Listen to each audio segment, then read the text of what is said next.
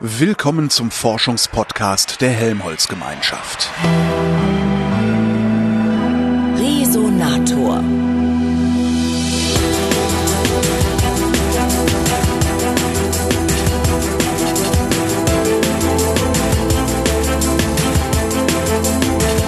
Ich bin Holger Klein und normalerweise rede ja ich mit den Wissenschaftlern, war aber leider krank und darum ist mein Chef persönlich nach Lindau gefahren, um mit einem echten Nobelpreisträger zu reden. Mein Chef heißt Henning Krause und der Preisträger ist Hartmut Michel. Er bekam den Nobelpreis für Chemie im Jahr 1988 für die Erforschung der dreidimensionalen Molekülstruktur des Reaktionszentrums der Photosynthese im Purpobacterium Rhodopseudomonas viridis. Heutzutage ist es ja so, man kriegt so einen Anruf aus Stockholm. Wie war das 1988?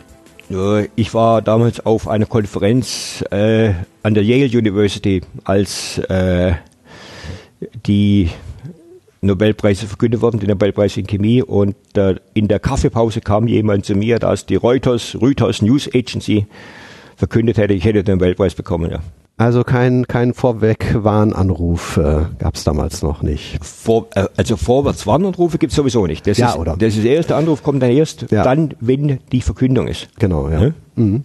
Wie sind eigentlich damals die Ergebnisse, für die Sie dann ausgezeichnet worden sind, wie sind die eigentlich kommuniziert worden? War das eine Veröffentlichung in einem, Ver waren Veröffentlichungen. Ver in einem Veröffentlichungen. Wir haben äh, Journal? Bitte? In einem spezi äh, speziellen Journal war das? Oder? Äh, also es, es ganz, eine ganze Reihe von Veröffentlichungen. Ich habe zunächst mal die Kristallisation in ähm, Journal of Molecular Biology publiziert. Äh, diese Publikation wurde zunächst mal in Nature, bei Nature abgelehnt. Nature ist ja das führende? Journal, wurde abgelehnt, Nature, wurde von Nature abgelehnt. Gehört also dann zu den, äh, zu, zu den Nobelpreiswürdigen äh, würdigen Papers, die von Nature abgelehnt, wurde, äh, abgelehnt worden sind. Und dann haben wir die erste Strukturinformation, allerdings hatten wir zu der Zeit noch keine Aminosäuresequenzen, da haben wir lediglich die Position der photosynthetischen Pigmente publiziert, das war im Journal of Molecular Biology. Und dann Ende 1985 dann in Nature einen vollen Artikel über die Proteinstruktur, obwohl wir zu dem Zeitpunkt noch etwa 30 Prozent der Aminosäuresequenz gefehlt hatte. Mhm. Also die Struktur war, 1980 war 1985 nicht komplett.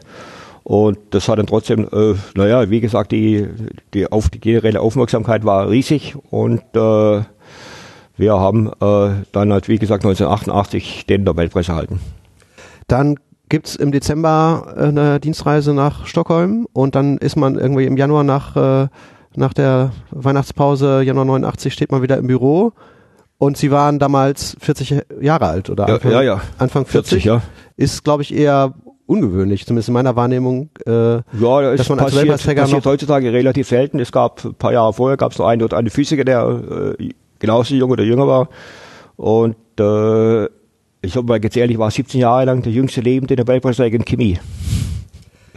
Äh, viele, man hat so den Eindruck, viele, die dann irgendwie so um die Pensionszeitraum herum den Nobelpreis kriegen, die gehen dann auf Vortragsreise. Äh, Sie haben aber ja noch äh, viele wissenschaftliche Projekte dann äh, äh, weiter, äh, weitergemacht. Sind Sie da, äh, sind Sie komisch dafür angeguckt worden? Das, der hat doch jetzt den Nobelpreis, was, was, was sitzt der hier noch im Labor? Man kann sich doch mit 40 nicht zur Ruhe setzen. Ja, eben, deswegen, deswegen Also, frage ich, aber das, das ist doch ungewöhnlich dann, eigentlich. Ja, wir, wir haben durch weitergemacht, zunächst mal Photosynthese, wir haben damit dann zunächst mal Lichtsammler, Lichtsammlerkomplexe gemacht. Und äh, in das Fotosystem der Pflanze wollte ich nicht reingehen, weil relativ viele, auch befreundete Arbeitsgruppen an, an dem System gearbeitet haben. Ich wollte, wollte denen keine Konkurrenz machen und bin dann auf die Atmungskettenproteine gegangen. Ja.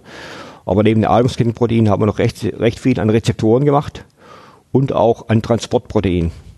Wir machen das immer noch viele Transportproteine, wobei viele Transportproteine bei der Krebsentstehung, nicht bei der Krebsentstehung, sondern äh, der Krebs, die, die, die, Tumorzellen benötigen eine ganze Reihe von Transportproteinen, um überleben zu können. Und deren Strukturen machen wir auch mit dem Fernziel, dann vielleicht bei der Medikamentenentwicklung da äh, helfen zu können.